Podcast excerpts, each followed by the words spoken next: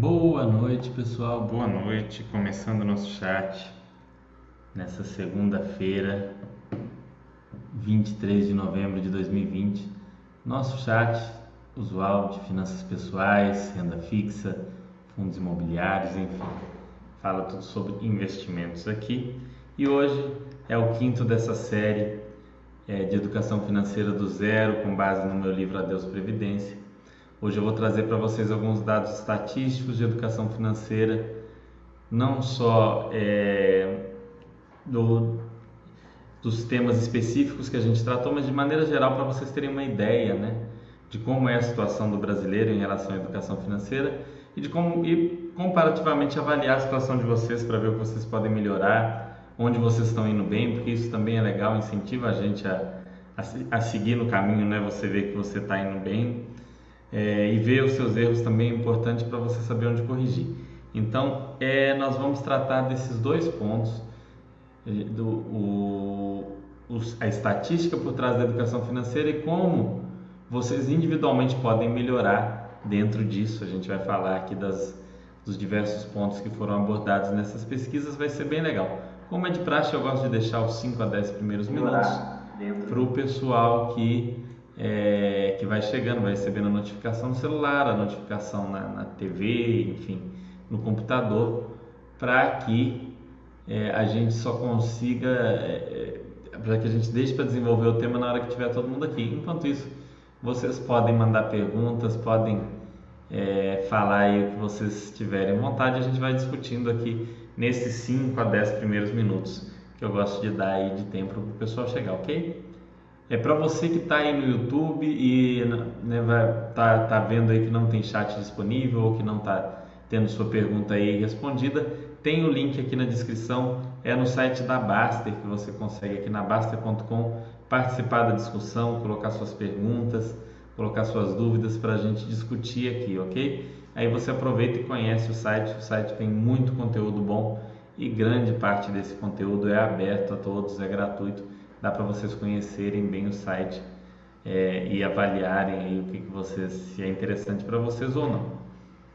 O meu livro, no qual é baseada essa série de vídeos, o Adeus Previdência, está disponível na Amazon.com também. Se vocês olharem no link, aqui também vai ter o link para ir para a Amazon e você que é assinante basta.com tem acesso a esse livro gratuitamente. Modéstia à parte, eu recomendo que leiam. Vai dar um, um upgrade muito bom na sua educação financeira a leitura desse conteúdo, tá? Porque parte do básico, básico, básico mesmo até um nível intermediário ali que, ou seja, os fundamentos estão todos ali. Então é um livro que, modéstia à parte, eu acho que vale muito a pena ler. Você que é assinante da Basta nem tem custo a mais, é só baixar o livro aqui, ok? Grande professor Samuel Franca, como vai? Grande Big Boss, pois é, Sim curvelense. Lorde da Moeda, boa noite, tudo bem? Grande Gui Souza sempre aqui com a gente também, boa noite. Boa noite PLBY3, Playboy, né? saudosa Playboy. Boa noite Lucas Barros, como vai? Então vamos aqui começar, vou esperar um pouquinho. Se tiverem qualquer dúvida, pessoal, postem. Eu gosto de dar esses primeiros minutos para o pessoal chegar e não perder o início, porque senão fica ali pela metade, o pessoal perde o início é... e, isso daí acaba atrapalhando bastante, né? A pessoa perde um, um, um conteúdozinho ali e tem que voltar, então eu gosto de dar esses primeiros minutos. Mas hoje vai valer muito a pena, hoje está muito legal.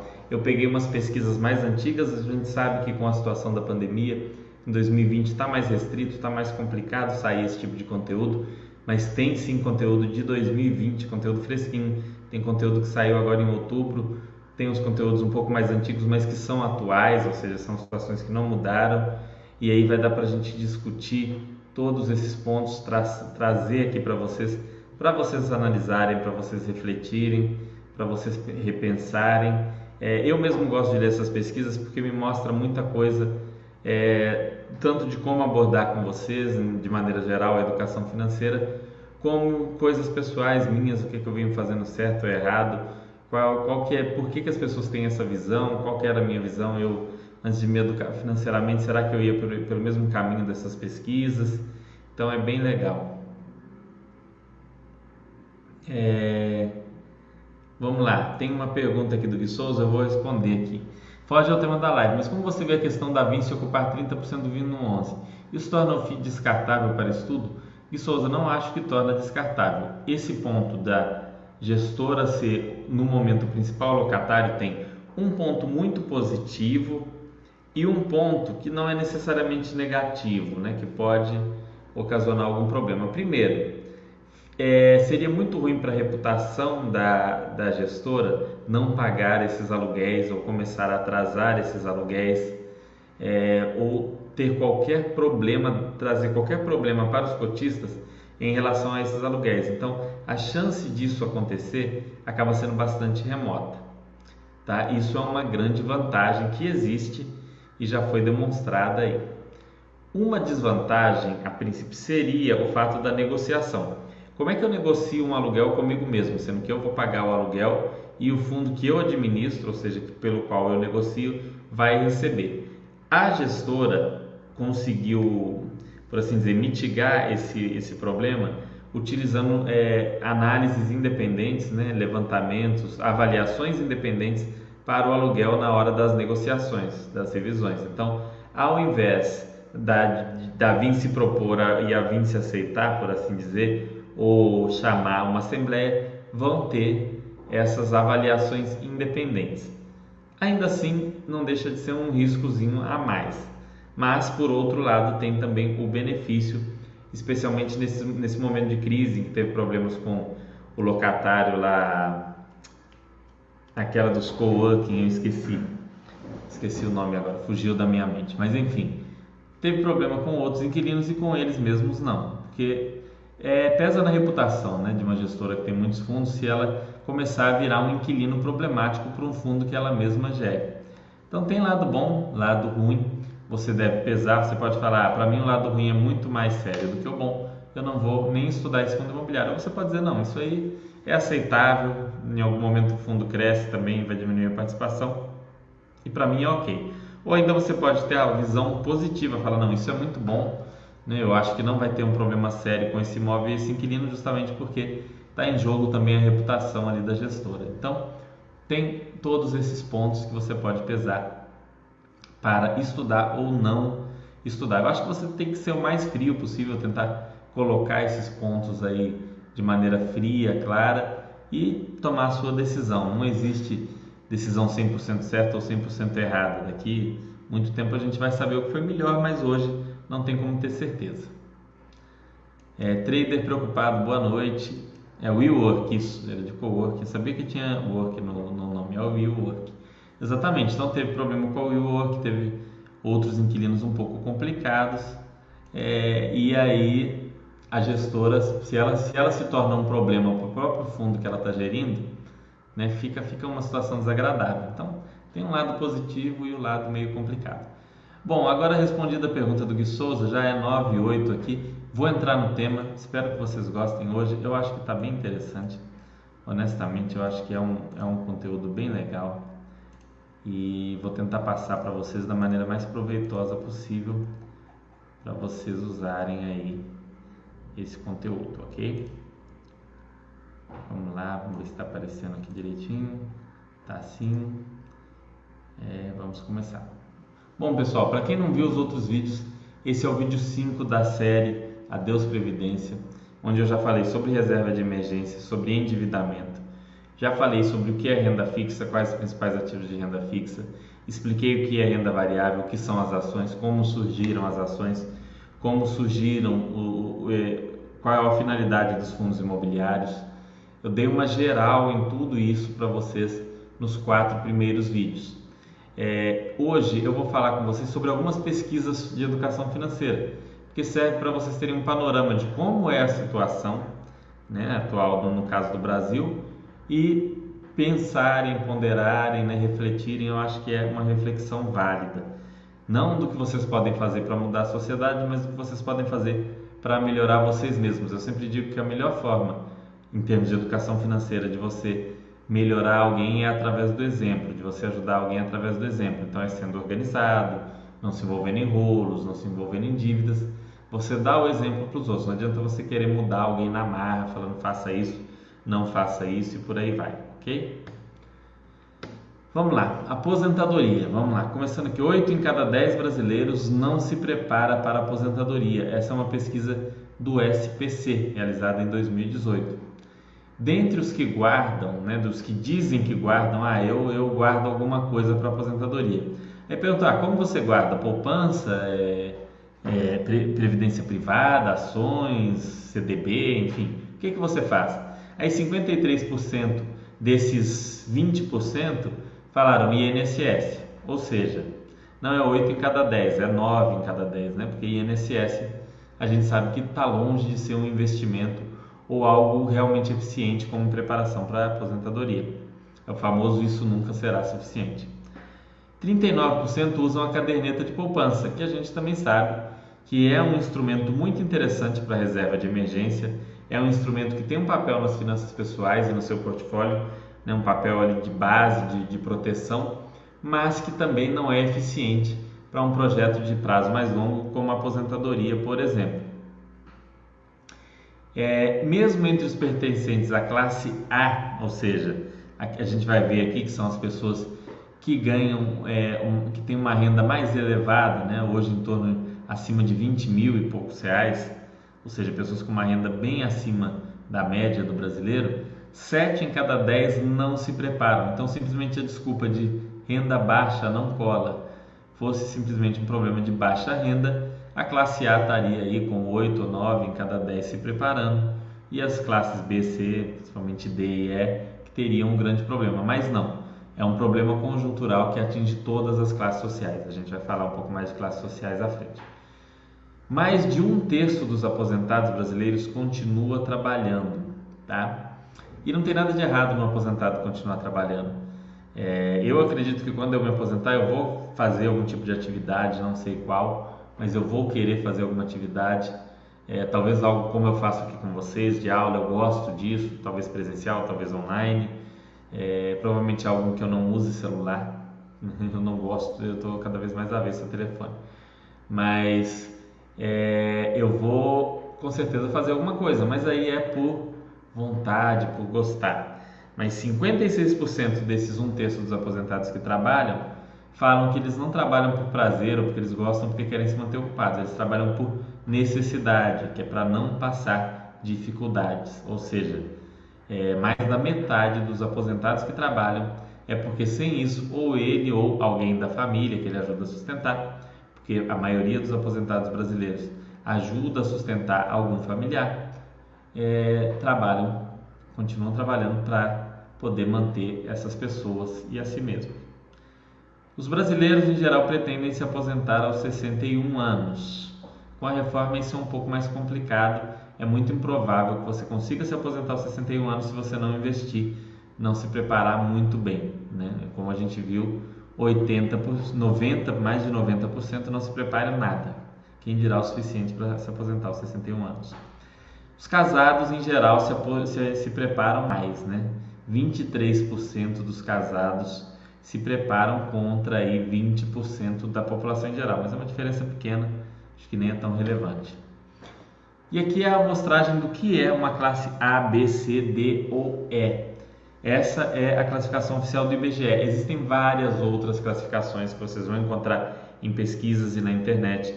Tem classificações que levam em conta os eletrodomésticos, a quantidade de banheiros na casa, é, a quantidade de pessoas adultas que trabalham versus crianças, enfim. Existem outras classificações, mas a classificação oficial, que é aquela utilizada para as políticas públicas de qualquer governo, seja na esfera municipal, estadual ou federal, é a classificação do IBGE. E essa classificação estabelece como classe A a família que tem uma renda acima de 20 salários mínimos. Então, por exemplo, é você, sua esposa e seu filho, e você ganha 8 salários, sua esposa ganha 8 salários seu filho ganha 4 salários. Vocês são classe A. Não precisa cada membro da família ganhar R$ 20.900 centavo. Então, é uma, um núcleo familiar que tem uma renda acima de 20 salários mínimos. A classe B é aquela que vai de 10 até 20 salários mínimos. A C vai de 4 a 10 salários mínimos. e a D vai de 2 a 4 salários mínimos. E aí a gente tem a classe E, que são aqueles grupos familiares que recebem menos de dois salários mínimos. Então seria, por exemplo, um casal onde cada um recebe um salário mínimo, ou um casal onde apenas um trabalha, um recebe um salário mínimo e outro não recebe nada, ou um casal cada um recebendo um salário mínimo, mas que tem um filho, se enquadrariam como classe E pela classificação oficial do IBGE, ok? E aí, né, na pesquisa lá do SPC, agora voltando, guardem aqueles dados lá de classe, que a gente vai falar sobre isso mais à frente. É, perguntaram para as pessoas por que, que você resolveu se planejar para aposentadoria, tá? É, e aí 35% falaram, olha, eu sempre me planejei, eu tenho o hábito de me planejar para as coisas na vida, isso para mim é natural. É, outros falaram, ó, e aqui é a parte que eu, que, eu, que eu quero frisar com vocês. Vi o exemplo próximo de pessoas que não se prepararam e por isso tiveram problemas financeiros após a aposentadoria. Infelizmente, isso acontece muito. A pessoa não se prepara, ela subestima a importância de ter um recurso, de ter reserva de emergência, de ter um investimento e lá na frente ela passa dificuldade, às vezes precisando de ajuda de familiares e às vezes não tendo ninguém para ajudar nesse momento. Então, o exemplo, você pode aprender né, é, pelo exemplo bom ou pelo exemplo ruim. Às vezes o exemplo ruim é até mais poderoso, como mostrou essa pesquisa. Então, infelizmente, há muita gente no nosso país nessa situação. Vi o exemplo de pessoas que tiveram uma situação financeira confortável na aposentadoria por terem se preparado. Isso aqui, esse cara aqui que influencia 26% daqueles que se preparam é quem vocês devem ser. É o que eu digo, não adianta você querer que as pessoas poupem, que as pessoas se planejem, não adianta você falar sobre isso com elas. Tá? Eu vou até contar um caso sobre isso, mas é mais na frente um pouco. Mas você tem que ser o exemplo. Faça as coisas de maneira correta, não precisa ficar falando também, mas as pessoas vão ver em você, vão ver, olha, aquele cara, a gente fica falando que está fundado em dívida, ele fica quieto, ele não fala nada, ele está sempre tranquilo, eu nunca vejo ele reclamar ali, é, as, ele, as, as contas dele estão tranquilas, eu nunca vi ele pedir um, um real para ninguém, nunca vi ninguém falar que ele deve dinheiro. Então você acaba virando um bom exemplo e, isso é muito legal, principalmente para as próximas gerações. Se você for um bom exemplo, vai ser bom para os seus filhos, para os seus sobrinhos, para os seus netos. E quem sabe você talvez consiga influenciar um irmão, um primo. Então tem que ser esse exemplo. É, pelas possíveis mudanças que possam ocorrer por conta da reforma da Previdência. Na época, a reforma ainda não havia sido aprovada na época desse desse dessa pesquisa, mas acabou que só o susto da reforma ajudou, trouxe muita gente para se planejar. Outros falaram que recebeu orientação de amigos e familiares sobre a importância de se preparar. Outros viram reportagens sobre as consequências do não planejamento. Esse tipo de reportagem eu adoro assistir. Eu acho que tinha que ter mais. É uma coisa não só sobre isso, mas sobre questões ligadas à saúde, também mostrando, olha, isso é o que acontece se você cuida da sua saúde, isso é o que acontece se você não cuida. Isso é o que acontece se você cuida das suas finanças, isso é o que acontece se você não cuida. Eu acho que é muito legal e tem mostra aqui que é algo efetivo. Outros falando que recebeu orientações de especialistas, né, e sites especializados. Aqui entra um pouco a gente também, como um site especializado em, em finanças e qualidade de vida, né, principalmente qualidade de vida. Comecei uma família, é um exemplo, recebi orientação de gerente do banco, raríssimo esse caso. Incentivo da empresa em que trabalho, também muito raro. E alguns nem souberam dizer. Como a pessoa se prepara? Aí vem. É, aqui vem os dados um pouco mais. Ah, aí vocês vão perguntar assim: nossa, Fernando, mas tem 39, mais 30, mais 23, mais 20, mais 19. Isso passa de 100. Por que, que passa de 100? Porque o cara vai falar o seguinte: olha, eu faço aplicação em poupança e eu conto com o recebimento do meu FGTS, ou eu é, é, pago a previdência privada e faço investimento em imóveis. Então, tem combinações, não, a pessoa não necessariamente fez uma coisa só. Então, é, é, o, o, vencedor ainda é a aplicação em poupança, não é de todo mal, mas está longe de ser o ideal. INSS pago pela empresa não deveria nem ser considerado uma forma de preparação, na minha opinião. INSS pago de maneira autônoma, idem, não deveria nem ser considerado uma forma de preparação. É simplesmente algo ali que você não deve contar, se vier, ótimo, vai te ajudar, vai ser bom, mas você não deve contar com isso para sua aposentadoria. Previdência privada paga por conta própria, a gente já fez vídeos aqui falando sobre as complicações da previdência privada, principalmente as complicações de você delegar o seu recurso para terceiros investirem. Ninguém vai ter tanto cuidado, tanto carinho com seu dinheiro quanto você, tá? Aplicações e investimentos financeiros diversos, como CDB, LCI, LCA, Tesouro Direto, ações, etc. Isso é o que a gente fala aqui, explica e tenta ensinar. 19% desses 20% que disseram que se prepara, então 19% de 20% dá mais ou menos 3,8% da população faz isso daqui. Faz algum tipo de investimento, é muito pouco. Previdência privada da empresa que trabalha também tem seus problemas. Abrir um negócio próprio é algo que é passível de dar certo, mas tem um risco elevado e as pessoas têm uma ilusão de que vai ter um negócio e não vai trabalhar. Você trabalha muito no seu próprio negócio. Todos os empresários sérios que eu conheci que conseguiram patrimônio, que conseguiram tranquilidade, os caras ralaram muito, trabalharam muito. Então existe uma certa ilusão, uma certa fantasia de que ter o próprio negócio é ter uma vida tranquila. Não é assim. Conto com o recebimento futuro do meu FGTS, outro, outra ilusão, né? outra disparate. É isso aí, é um dinheiro que a gente não deve contar, mas que se vier é ótimo, mas não, não dá para contar com isso. Investimento em imóveis, é, isso aí considerando apenas imóveis para aluguel, né? imóveis para arrendar, para alugar, para compra e venda, né? compra na planta para vender, constrói para vender, imóveis como investimentos, 7% falou disso. E alguns falaram aqui do seguro de vida com possibilidade de resgate antecipado, que é aquele seguro de vida que se você não morrer, você pega o dinheiro de volta lá na frente, normalmente corrigido pela inflação. E aí vem a pergunta né, do por que, que a pessoa não se prepara, por que, que aqueles 80% não se preparam, na verdade a gente viu que é mais de 90% não se prepara. Bom, primeiro, a, o pessoal fala que não sobra dinheiro no orçamento, a pessoa fica muitas vezes esperando um milagre de sobrar o dinheiro, ela não, não se ajusta, não prioriza aquele planejamento e nunca vai sobrar, por mais que ela ganhe bem, por mais que ela ganhe 20, 30, 40, 50, 100 mil por mês. Já comecei a guardar dinheiro, mas devido a problemas financeiros não consegui continuar. É... Isso aí acontece, né? assim como estou desempregado. Acho que esses dois são a mesma coisa. Então, são pessoas que estão num momento específico em que não tem como é, juntar o dinheiro. Tenho planos e prioridades na vida que me impedem de guardar dinheiro para aposentadoria. Isso aqui é uma palhaçada, tá?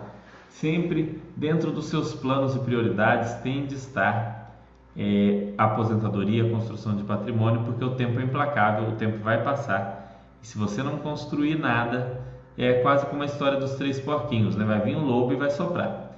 Não sei se você vai estar na casa de palha, na casinha de, de madeira ou na casa lá de alvenaria, na, na casa reforçada é, do, do, dos porquinhos. Então, é, isso daqui é um problema sério e a educação financeira, a gente traz a educação financeira atacando esse tipo de situação, plan, do planos e prioridades, do não sobra dinheiro. A gente vem trazer conteúdos para tentar ajudar essas pessoas. Sobra pouco dinheiro e por isso acho que não vale nem a pena. Claro que vale a pena, por menor que seja o dinheiro, vale a pena você ter alguma reserva sempre, porque nunca se sabe do futuro. E quem tem uma reserva é, em mesmas condições de uma pessoa que não tem, considerando uma vida similar, sempre aquele que tem reserva vai estar vivendo melhor. Não tem disciplina. Esses aqui são bem honestos, né? Mas é um problema também que felizmente é passível de resolver. Em alguns casos, com necessidade de ajuda psicológica de um profissional de um psicólogo, de um psicoterapeuta. A gente não deve ter preconceito de usar o serviço desse tipo de profissional quando necessário. Em outros casos, a pessoa consegue com estudos mesmo de educação financeira e tudo mais. É, o ideal é juntar tudo isso. Estou aguardando o momento certo. Esses daqui, coitados, é, é outro ponto que a gente pode ajudar aqui que o nosso conteúdo vem para tentar mostrar. Não existe momento certo para começar. O momento certo para começar é hoje. Se não puder hoje, o momento certo é amanhã. O momento certo é sempre o quanto antes. Não tem isso do, do grande momento, do grande twist, daquela hora que você vai investir e tudo vai dar certo. É gradual, é um processo que chega a ser maçante, mês a mês, pouco a pouco, grão em grão. Então esquece isso de momento certo. Não sei como fazer. Outro caso, né, que a pessoa pode ser ajudada aqui pelos conteúdos. Ainda sou muito jovem para pensar nisso. Mentira, não existe muito jovem para pensar nisso. Prefiro viver e aproveitar o agora. Isso para mim é uma das coisas mais estúpidas que as pessoas falam. É, outro ou não sei, a pessoa nem sabe por que, que ela não se prepara, ela só não se prepara. Aqui, pessoal, vem a distribuição de renda no Brasil. Esse quadro aqui é do ano passado, se não me engano, no fim de 2018 início de 2019. Eu tentei procurar se tinha esse quadro desse ano, eu não consegui encontrar. Tá? É o quadro da distribuição da renda. 1% da população faz parte da chamada classe A aqui, ó. Né? São aqueles que têm essa renda acima, que no caso eram 20 salários mínimos na época.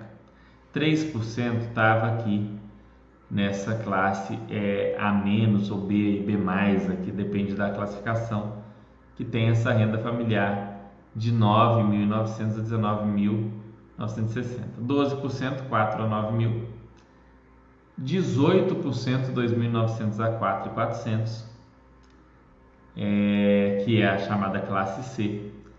Mas, infelizmente, 64% das famílias vivem com até 3 salários mínimos. É, dois terços da população vivem com até 3 salários mínimos, não é com 3 salários mínimos.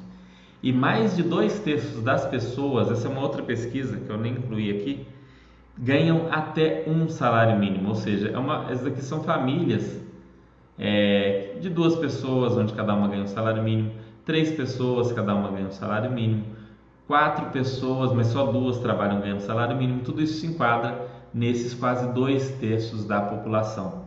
Então, às vezes você vai estar aqui ganhando 4.500 ou você vai estar aqui ganhando 9.000 e você vai estar reclamando, falando que você ganha pouco, que a sua renda é baixa, que a sua vida é difícil porque você ganha pouco. Mas existe aí um mundo de 82% da população, 64 ou 82, dependendo da sua renda, ou até 94%, que ganham bem menos que você e estão aí vivos e tudo mais. Então, provavelmente, o seu problema é falta de planejamento. É, voltando nesse, nesse caso aqui, eu dei aula uma vez para uma pessoa e essa pessoa gostou do conteúdo, né? A gente tem aqui na Baster aula particular e tudo mais. E conversando né, com outra pessoa, essa pessoa foi e a gente se viu uma vez. Tinha um grupo de pessoas que eu conhecia ali, eram, eram pessoas conhecidas. E ele falou com a pessoa: Não, você devia é, aprender sobre isso, é muito legal e tal né? Porque né, é aquela coisa, quando a educação financeira bate, vem para a cabeça da gente, é, é meio mágico. Né? Você tem um ganho de qualidade de vida muito grande, muito rápido.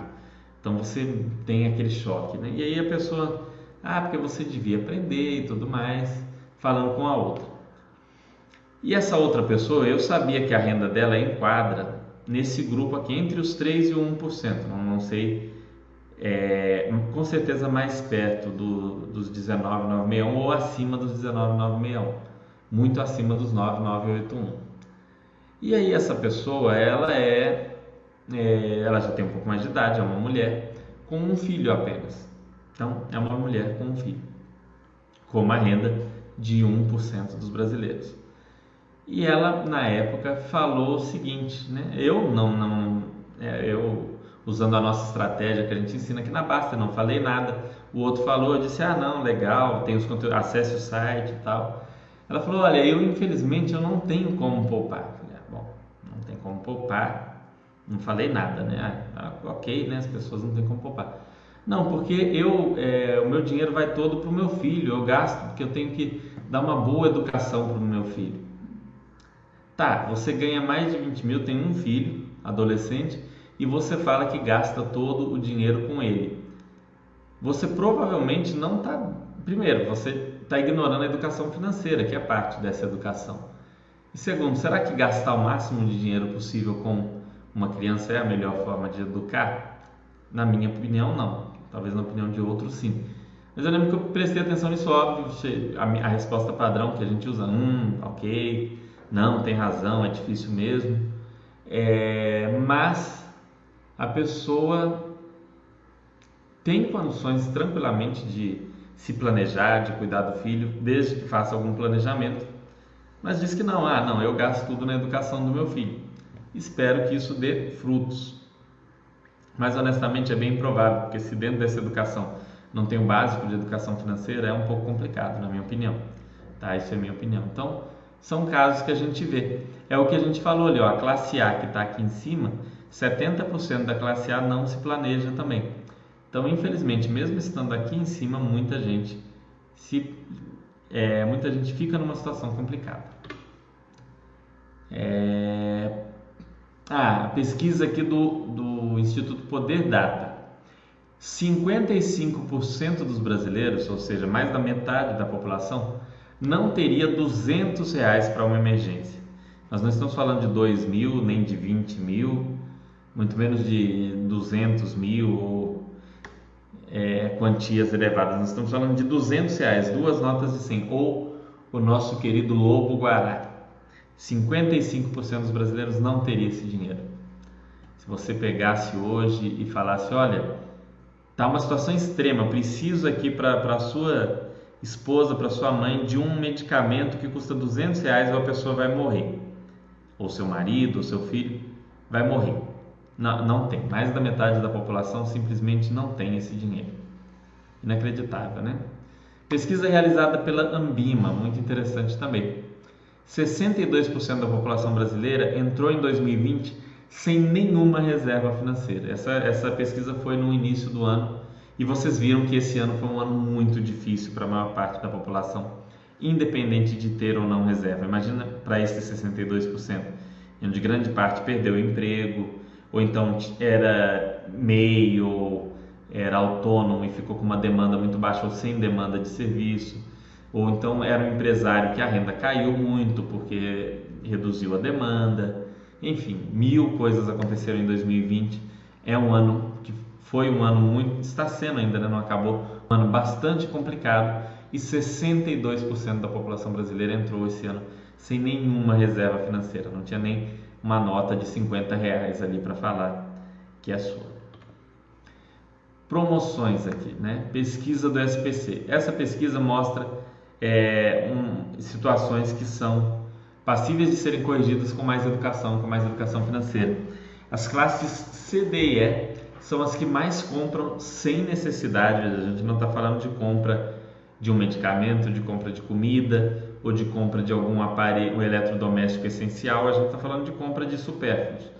É, as classes C, D e E, ou seja, as três classes mais, é, mais pobres, as três classes com menos poder aquisitivo, são as que mais compram sem necessidade, motivadas pura e simplesmente por promoção.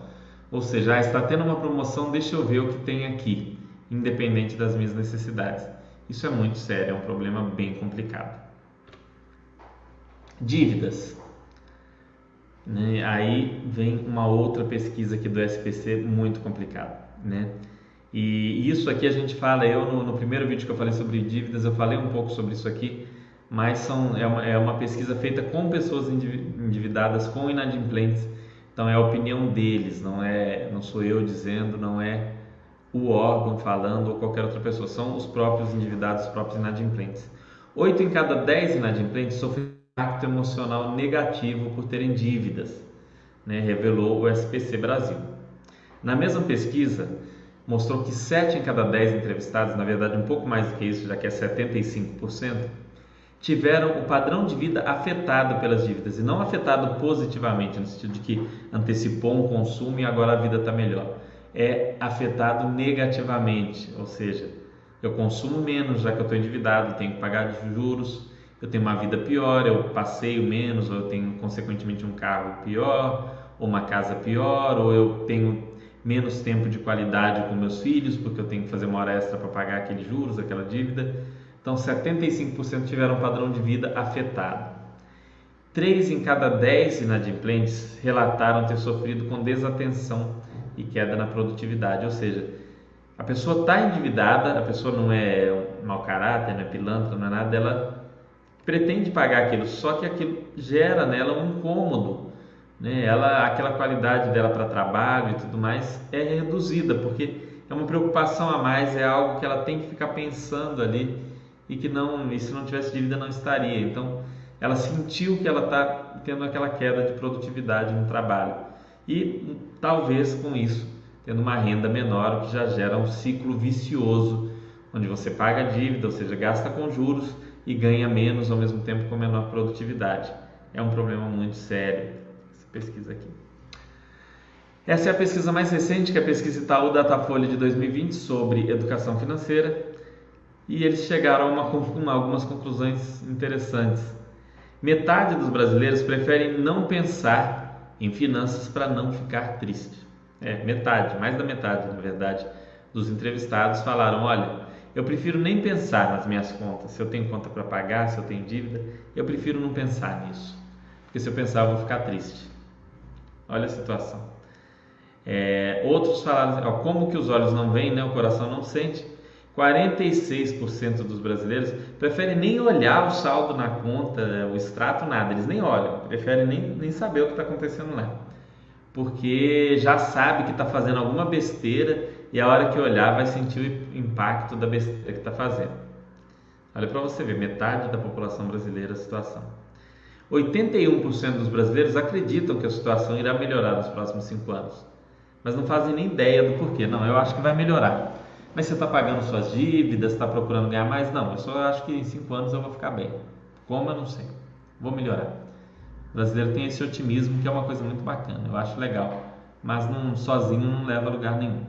62% dos brasileiros acreditam que quem controla demais o dinheiro não aproveita a vida. É aquela falácia do poupador, né? O livro do Baster trata muito bem disso, Eu Quero Ser Rico, é, falando que quando você tem essa visão de que ah não, mas quem controla, quem poupa não, não vive a vida, é justamente o contrário, porque quem poupa recebe juros. Então quem poupa tem uma renda sempre crescente, enquanto quem gasta demais, quem faz financiamento, tem uma renda cada vez menor e um poder de compra cada vez menor. Chega num ponto em que os dois partiram do mesmo ponto e o, o, o poupador está consumindo mais e ainda poupando, enquanto o endividado ele consome menos e aumenta as dívidas, porque ele tem uma renda decrescente, em razão do, do, do engessamento da conta com dívidas, com financiamentos e tudo mais. Já o poupador tem uma renda cada vez mais livre, já que ele não faz dívidas, já que a renda dele aumenta com a renda passiva, os juros, enfim, aluguéis, dividendos, etc. Ele vai tendo uma vida cada vez mais tranquila. Então, é uma visão muito equivocada e é de mais da metade da população. 62% tem essa visão estapafúrdia né, do dinheiro. Bom, agora uma, uma pesquisa, pelo menos um dado positivo que eu encontrei, porque não, não, não dá para trazer só tragédia aqui, né? É, 63% dos consumidores disseram que estavam tentando controlar, fazendo algum tipo de controle das suas finanças. Isso foi um aumento de 2017 para 2018, um aumento expressivo.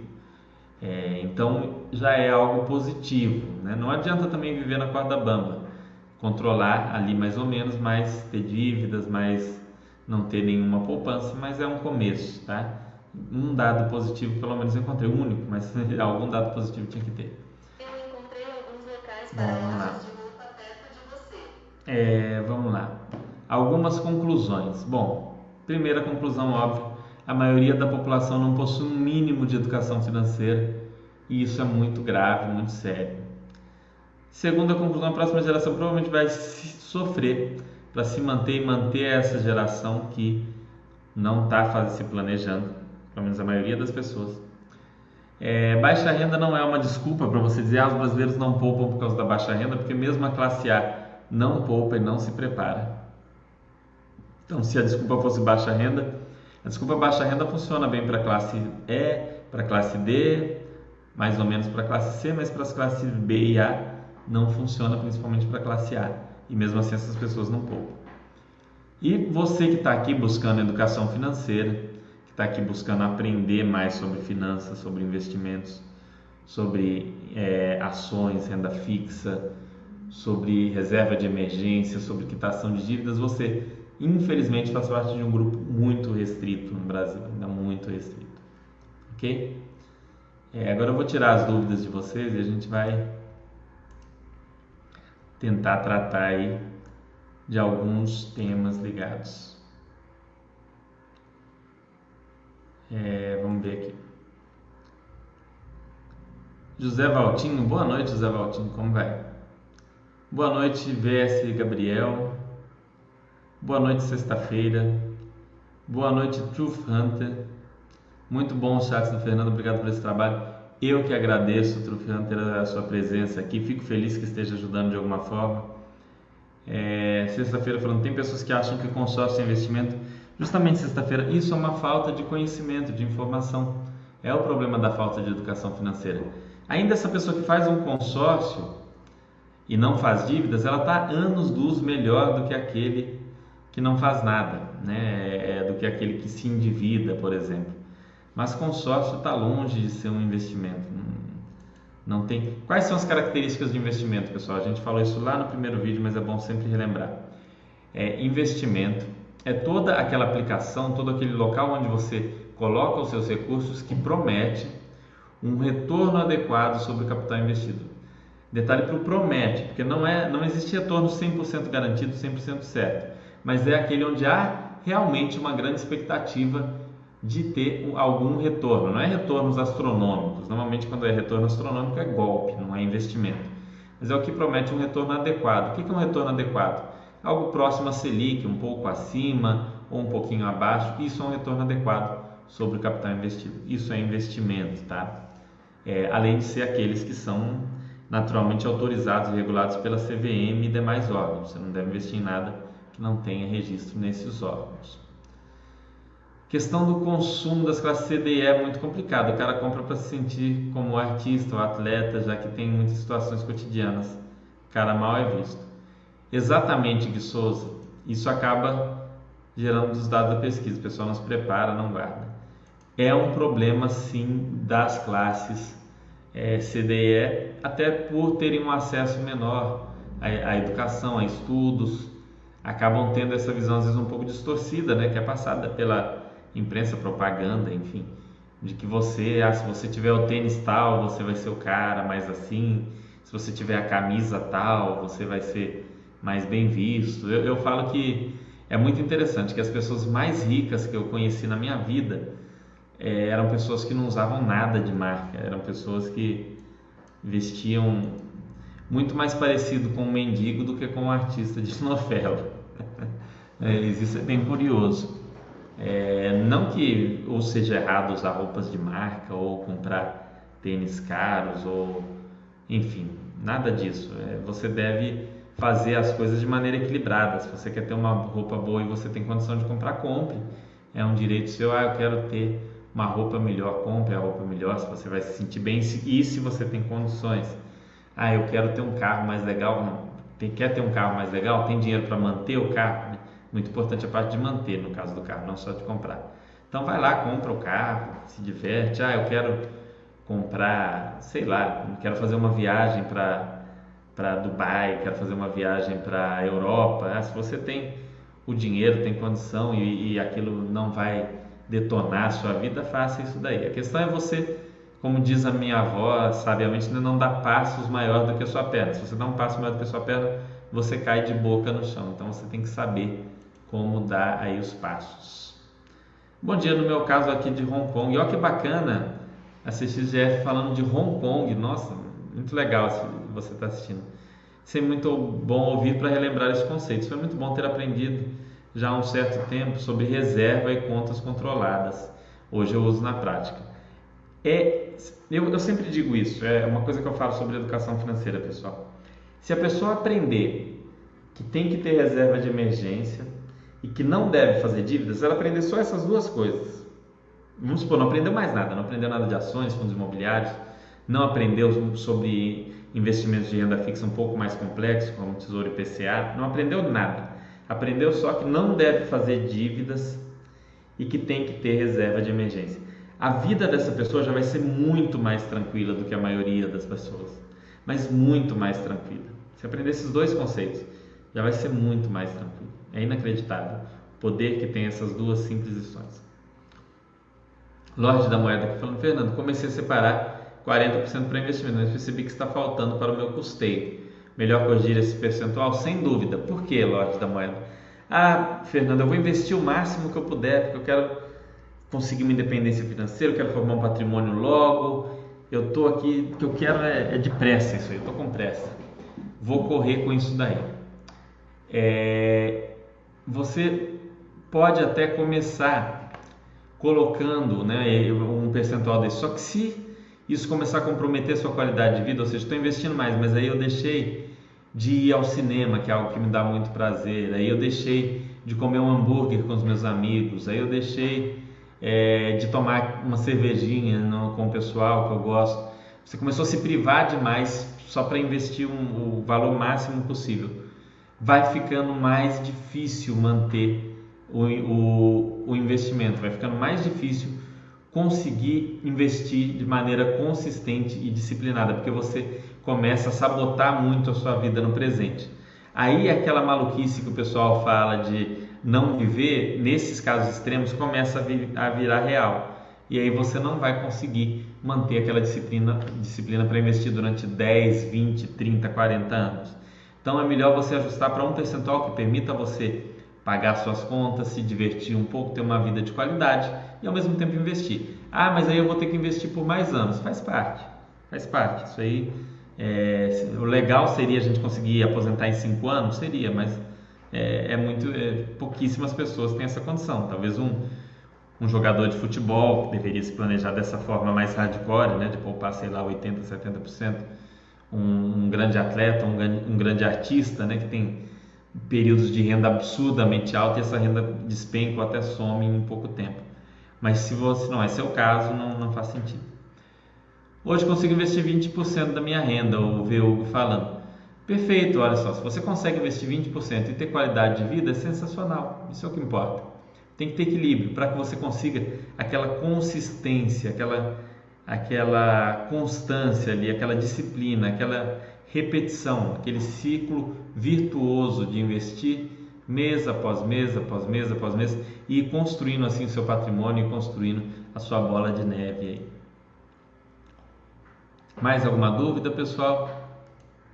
Se tiverem qualquer dúvida aí para a gente debater. No, na próxima semana eu vou fazer sobre montagem de carteira, então é muito legal, porque vai entrar nesse tema aqui que, que de maneira muito, muito apropriada o Lorde da Moeda abordou aqui, o completou, porque é, a montagem de carteira é muito importante.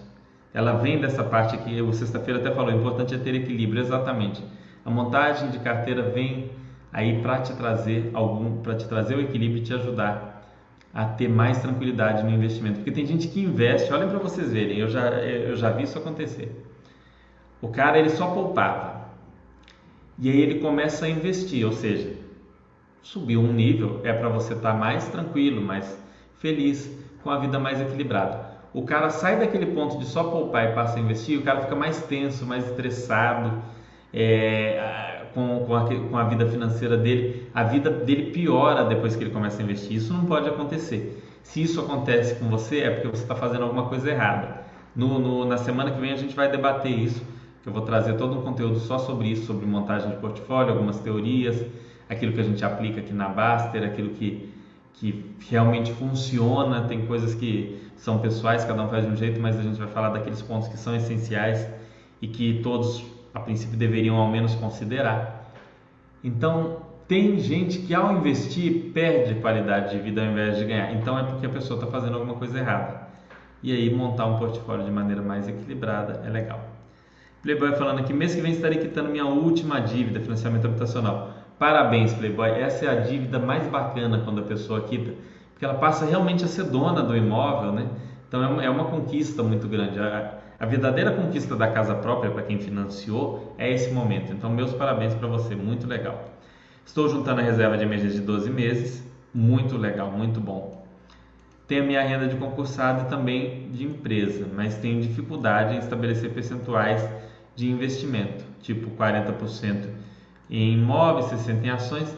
O próximo vídeo, Playboy, vai ser para você. Semana que vem a gente vai falar exatamente disso, de montagem de portfólio e a gente vai abordar esses percentuais. Então não, não perde semana que vem, vai te ajudar muito provavelmente, porque é o tema do próximo vídeo. E só o fato de estarmos aqui já nos coloca à frente. Disseminem os vídeos do Fernando. Obrigado. Se puderem compartilhar, eu fico grato. É, se puder ajudar alguém a ter uma vida financeira mais tranquila, mais equilibrada, vai ser muito bom. É, e semana que vem a gente vai abordar portfólio. É um assunto que, que é essencial, né? É a, é a, hora que você passou desse ponto, é exatamente o momento que o, Play, que o Playboy 3 está vivendo aí. Você pegou, quitou as suas dívidas, montou sua reserva de emergência e agora? Como é que eu, como, quanto que eu vou investir em ações? Quanto que eu vou investir em fundos imobiliários? Será que eu invisto no exterior? Quanto que eu invisto no exterior? A gente vai falar disso daí é, de uma maneira simples para vocês irem com tranquilidade, é o que eu falei.